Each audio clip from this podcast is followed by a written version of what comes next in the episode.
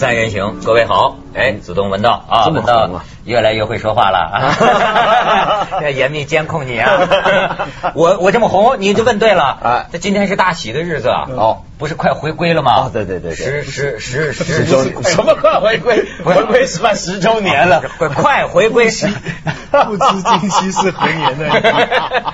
快回归十周年了嘛？啊对庆祝嘛。嗯当年我也回回了归的嘛，六十多六，我跟着驻港部队进来的。哦真的啊不是，我是报道他们，我我解说。那。个黑色暴雨嘛，那当对对对对时下下着暴雨，哎呦，我跟你说，当年这个驻港部队那个三军仪仗队操练，那真是不得了，地面温度五十度，哇。穿着那个里衣呢子军装啊，腰带上别大头针呢，就是你要一弯扎你肉啊，就到那种程度练的，这才能整齐划一，这就是英勇之师开入香港嘛，是不是？而且从此就再看不见，这真是很好。十年当中解放军稳守香港的安全，但是街上你看不见。但是这个啊我嗯我倒有点不赞成，就是我一直都不大赞成什么，就是说当年为什么解放军不出城呢？比英军管的还严得多。其中一个理由就是说怕香港人不放心，就香港人好像哎呀，怎么解放军入城了，什么那个感觉有点怪。但我觉得像现在已经回归十周年了，香港一般对解放军的印象非常好。对而其实驻港部队也是一批素质很高的部队，管得非常严格。我觉得他们既然来到香港，你现在应该到了一个时候啊，要进入下一个阶段，就怎么样让他们也开始出来活动一下啊，呃，跟日常老百姓有点接触啊。你比如说有时候很尴尬，你知道吧？有一回啊，试过很尴尬，就有一回不晓得是哪个山头出了事儿。什么哪个山头那个就香港有个山，有个山上头，不是不是，你别想黑社会 是不是？我想坐山雕不是那个山头 出事儿了这个山真的出了事儿，出了点事儿，是老百姓出事儿，然后接到这个警报，然后解放军知道了，正好附近有个军营，立刻出营去援助嘛。援助回来就说，哎呀，糟了，不对劲，我们出营了。你懂吗？他不可以对对对对，但是问题是，你看这是帮老百姓的事儿，他们这后来还要做检讨，这何苦呢？我就觉得有时候呢，你现在解放军适当的，比如说出来一下这种活动，啊，礼拜天像以前英国那种军队一样啊，他是能够放假出来逛一逛什么，现在大家友好一下，制造一个这个友好的一个和谐对，气氛是香。港市民其实挺爱看见解放军的，因为解放军帅哥很多。对对对据说驻港部队这还挑看女兵长相呢。哎看女兵表演，然后哎个个都是靓女。哎，对，男的都帅，女的都亮，男的哎，对。不过咱就别说这个了，你你说的这个啊就说的是规矩，说的是，我觉得像有一个那个北京驻香港记者呀，写过一个东西，一个报告文学，我就发现他就很强调这一点。嗯他到香港啊，他感觉啊，说这个城市各各个方面的人呐、嗯都是规矩，有的的规矩。对吧？所以你说到这个规矩的变与什么与不变呢？嗯我就说咱得聊到正题儿了，嗯就是十十年。嗯哎，最近你看，我发现咱们都密集接受采访。对啊，那天有个什么，哎呀，呃，太空站哎问我说，你十年前你就在啊香港这些年来，你觉得有什么变化？我跟你说，我在镜头前边一分钟没说话，问愣了，因为想不到，因为我不了解这个窗外事了，就是啊什么变化？我说那有出来一个大的 IFC 嗯金融大厦最高的样子不大好看。我说那算变化吗？除此之外，我说没什么变化呀。我我就跟他说呀，我说我说嗯，我注意的倒是他没变的地方。我说你看，十年前我喜欢在香港买东西啊，十年后呢，哎，他还是什么东西都买得到，呃，所以呃，他我挺喜欢。后来我跟子东老师一说，他说呀，你说他不变是对他最大的赞扬，是不是这这么这么话说？因为因为很多人在九七之前有忧虑嘛，国际社会也好，香港人也好，这说实在话，他们不知道以后会发生什么事情。嗯那现在你去采访撒切尔夫人，她都说十分里边我打九分，就说比我想象的要好多了。嗯你明白没有？所以香港它保持基本的那样司法独立啊、嗯廉政公署啊，基本的社会的繁荣还还保持在那里。当然内部你要检讨的话，当然会有很多问题，但总体来说，香港这个不变嘛，邓小平不是说五十年不变嘛，嗯咱们十年过了。嗯啊，所以这十年就值得庆祝。对，但我呢，我做采访的时候，我就常常说，香港其实还是有很多不好的东西，有很多东西我觉得是应该变。嗯就它不能只是追求不变，因为十年前的香港本身就有很多问题，那些东西是应该要检讨、要变的。可是呢，今天既然你穿红衣服，我们主题是颂扬嘛，对吧？大宋嘛，大哎，宋对对对，说点好东西啊 嗯。这什么不变的事什么？意思？你那那肚子里全是坏东西吗？不不不不不，全好东西，想半天想不出坏事好好。这个 香港猴走过猴哎走过猴对香港猴猴啊哎。比如说有件事儿啊，本来是不好的事儿，但却能恰恰证明香港的好，被坚持住了。就最近啊，你来你这趟来香港，你有没有看到这几天香港报纸上连篇累牍在讲这个有个人叫罗范交芬，说他辞职辞职，哎，对，这怎么回事？这怎么回事？罗范交芬是谁呢？他是香港的教育部门的第二把手，对，我们的领导，对我们的领导啊，他们的领导就过去管教育的。那么就出了一件什么事儿呢？就出了这么一件事儿，就是说呢，有个学校叫教育学院，这教育学院等于是个大专啊，专门培养老师的。就这个这几年香港政府搞教改，搞的呢就很多人有埋很多埋怨，嗯于是呢这个学校有两个老师分别发文章在报纸上。讲自己的研究，对讲自己的研究成果，就是我研究出来说这几年教育政策很糟糕、很乱啊，搞坏了什么什么什么。结果呢，这个第二把手啊，他就生气了，生气怎么办呢？打电话给这个学校的校长，校长对，然后呢，根据这个副校长的说法呢，是这个官呢罗范椒芬说你这炒掉他们。那么，但是后来这事儿抖出来了嘛？抖出来之后呢，现在就有个独立调查委员会。这个调查委员会调查的结果呢，说三什么呢十几天，对，请了几十个证人，花了无来一大堆数的律师工币，，对，来来搞这个东西。这首先先讲那个制度啊，你看嗯香港保住了，什么制度呢？第一就是独立调查委员会，啊，这是个什么概念呢？我觉得大陆观众就不熟悉啊。香港是这样，就政府啊，要是出事儿了，政府官员出问题了，怎么办呢？一般有两个程序，一个程序是立法会会小组调查，第二个是政府会调查。可政府调查它好玩的地方在哪？他找法官，对他不是自个儿查，他比如说像山西这事儿，他不是说我自个儿派人下来查，不是他怎么样？我在社会上先找一个法官，嗯因为法官是独立的嘛，嗯在政府之外的嘛，找一个法官，然后再找几个社会上德高望重的人，就是一说出来啊，这人对大家都服了嗯，找几个人主持独立调查委员会，而这个政府和官你再大，像这个李国章啊是局长，都要上来受审一样。然后您得找律师替你辩护对，你要做工啊。这么样子查，这个是假如发生在北京的话，就等于是这样一回事。嗯。就是说教育部的头头跟师范大学说，你们跟北大合并吧，啊，然后这个教育这个师范大学的人不同意，写了文章在报上。骂他们这个上面的政策，然后这，上面的人就跟这个大学里的头校长打个招呼说：“你下面这两个人太不像话了，写文章怎么批评到我们头上来了？嗯啊，不应该留这样人还能做教授吗？对不对？”嗯结果呢，我们国家呢就成立了个专门委员会，请最高法院的法官来调查哎他有没有讲过这句话。对有讲过这句话，这个教育部长就违反了学术自由，就得哎就得辞了现在他就辞职了。对啊没错这这这资本主义制度嘛，这都是啊对对对这我你一说这个，我就想起来，当年你像我们毛主席多仗义啊，就尼克松倒台了嘛，这啊毛主席说你美国人不待见，咱们请尼克松来，一见面还安慰尼克松嘛，有什么了不起的？不就是两盘录音带吗？是不是？对对对真的对对，没错真的，资本主义国家就不像话。对 对对是我们就就就。这你也不能说是好了，就是我反正我们资本主义社会制度就这么搞啊，香港就这么搞。那这个罗范交芬呢？我觉得好玩的地方在哪？注意一点啊，这个独立调查委员会报告就说没有证据显示这个罗范交芬曾经叫这个副校长炒那两个人，没证据啊可是他补充了，可是什么？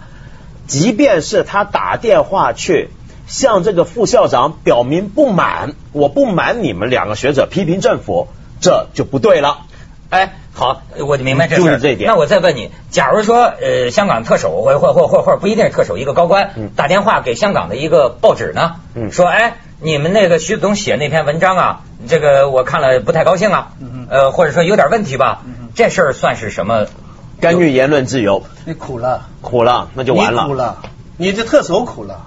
他报上就把你这段录音录下来啊登出来对，你你你苦了，就你想想，假如布什打电话给 CNN 说你今天这个报道，嗯这个这样这个我很不满意，你这个报道。而这个报道是有一件真的事情的哈，啊你你这个报道我很不满意，你赶快把这两个人炒了吧。CNN 很高兴，他明天他们 Magazine 一，全版录音那布什播出来麻烦了。因为他这个东西是资本主义太太要命了，太不像话了咱咱咱们先去一下广告太恶毒了锵锵三人行广告之后见。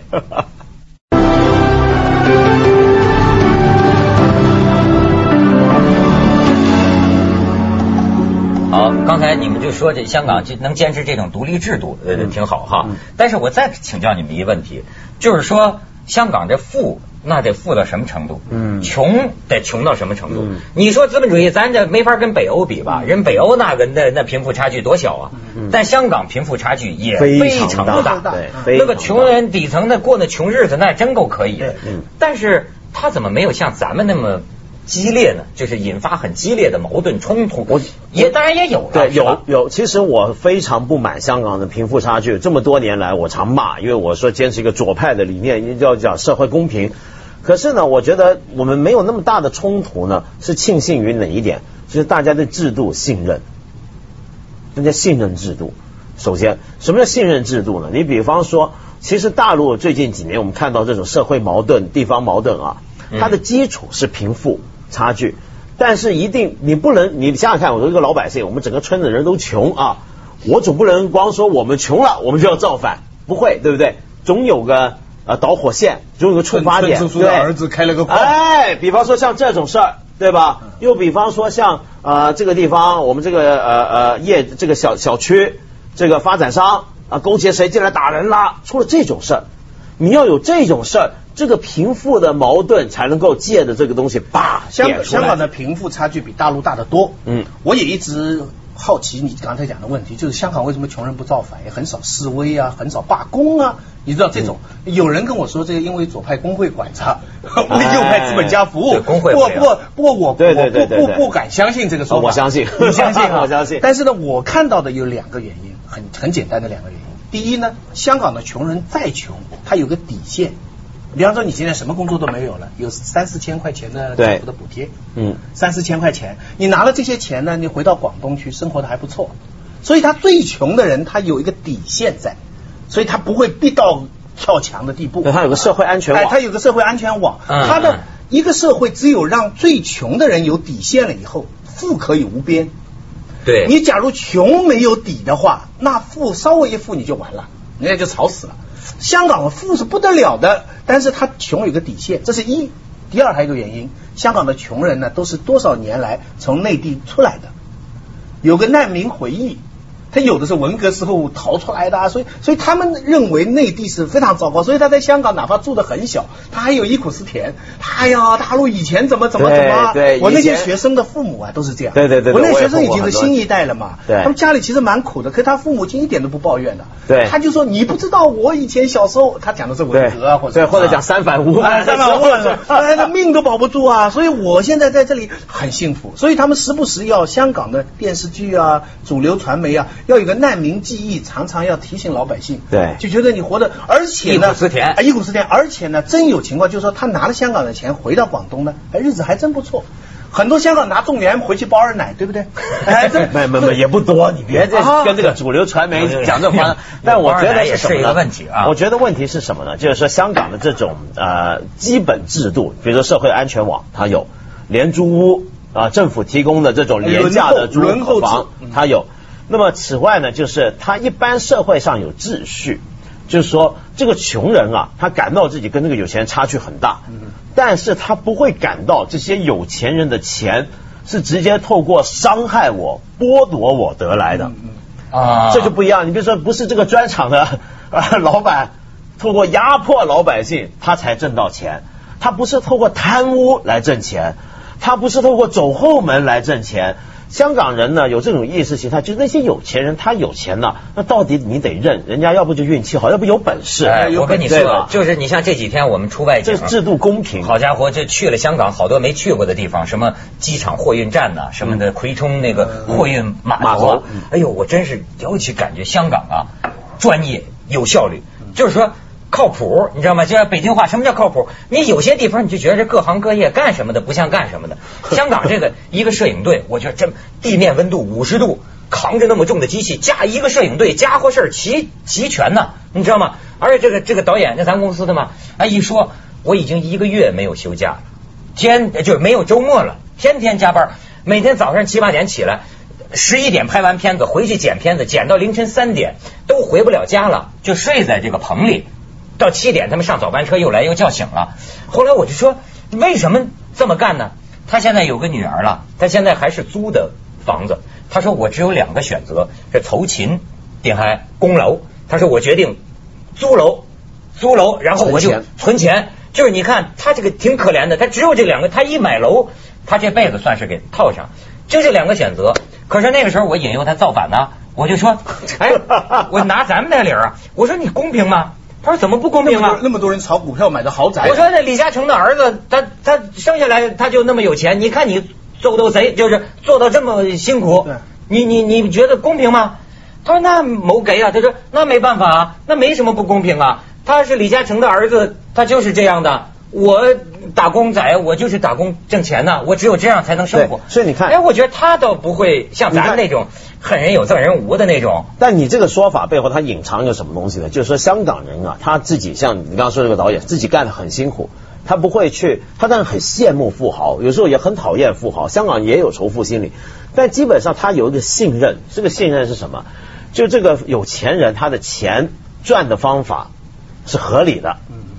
你信这个时候啊，就很很不一样。你看今天在大陆，为什么很多人仇富啊？你上网看，那些人他常常喜欢强调什么？这是不义之财。对对对，他不是仇恨人家的钱，而是仇恨你的钱来的没道理。对嗯你的你的钱来自于你的权，对来自于你的投机，来自于你直接盘没错剥我们，而且这一代差距，文文革的时候大家都是平等，咱们是中学同学，嗯嗯嗯。嗯眼看着你这中学同学这么调皮捣蛋的，现在你你发成这个样子，对，火大。这不义之财，这叫做。而且最后还有一点是什么呢？就香港啊的富豪啊，或者香港社会还算有一个东西还比较好啊。嗯虽然我也对他们不是很满意。嗯什么东西呢？就是我们还有一种社会投资的概念。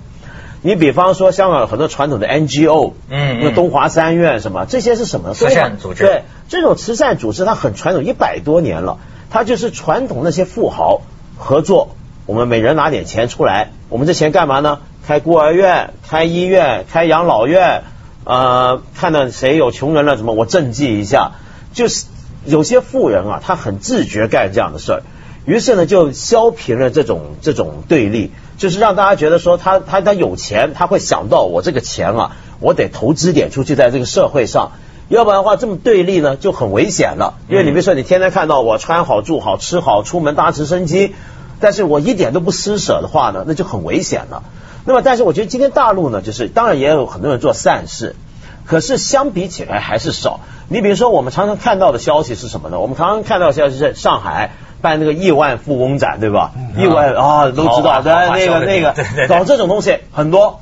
我们没怎么听过呢，几十个最亿万富豪的人聚起来，哎，我们弄个什么基金会？阿拉善那个可能是吧，但是你说要捐给穷苦百姓，要怎么样？这种倒很少。但是你香港这个，其实你要跟那个欧美国家比起来，你又差一档，当然了是吧？当然了咱们去一下广告，锵锵三人行，广告之后见。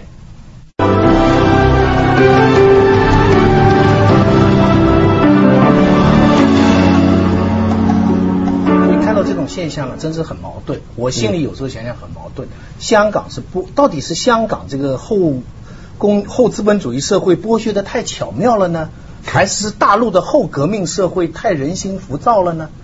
就是你明白吧？你其实站在大陆的我们受的小的训练来讲，香港的老百姓啊，这被剥削的呢，就是生活在水深火热之中没，错生活在地狱里还很幸福。没错香港人是辛辛苦苦的享乐，啊，匆匆忙忙的奢侈。对就不知道在一辈子就献给几十平方米的一个水泥的盒子，然后自己还觉得是帝王，人家把那个房子叫帝王什么御龙居，他还真觉得是帝王豪宅。那你经过文化大、经过革命的人来看来，你们真是很可怜。但是香港人回北望神州，觉得那浮躁的一大群啊，那就那就不知道农民起义以后的那种很混乱的情况，就不知道。我就我很矛盾，我根本讲不出我结论。我也我也很矛盾。你比如说，其实我就觉得香港，你看咱们好好几个北京的同事，最终你在香港住不下去的，因为就觉得哎呀，这样的小的房子你也能忍受吗？三十平方米。哎呀，或者说，呃，五我五十平方米，一个月要交一万块钱的租金，就这么忍受吗？但是呢，他就觉得很好了，是吧？对你说这还真是对，长安居大不易。啊不过这个香港啊，我觉得问题在哪？就是没有这种革命意识。对我这几年写东西叫鼓吹啊，不，这这不能说鼓吹，就是让大家培养一下阶级意识。就是不是要说要搞阶级斗争的，而是说什么呢？就香港社会有很多不公平的地方。呃，但这个，而且这几年其实香港人也觉醒了。比如说你，我常举个例子嘛，你十年前说有什么变的东西啊，讲讲看。变的东西，其中一个指标就在大家对李嘉诚这些富豪的看法。十年前一说都很崇拜，超人呐了不起啊，白手起家。现在你打的反对屏风效应，对，一大盖楼不能盖一排，对，都是边缘的，对主流上没办法制约的。你知道为什么呢？这是因为现在大家开始觉得你当年赚钱呢，那都是很合理合法的，呃，讲道理的。但是当你大到一个程度，比如说垄断了，香港人觉得你在垄断。那你当然赚钱，因为你垄断，这时候大家就觉得不平了。所以我觉得香港今天的问题呢，这个变就是怎么样防止垄断的出现跟扩大了。也真是，我觉得好多事儿啊，就是说，其实照咱们大陆人的眼光看起来，老觉得香港人大。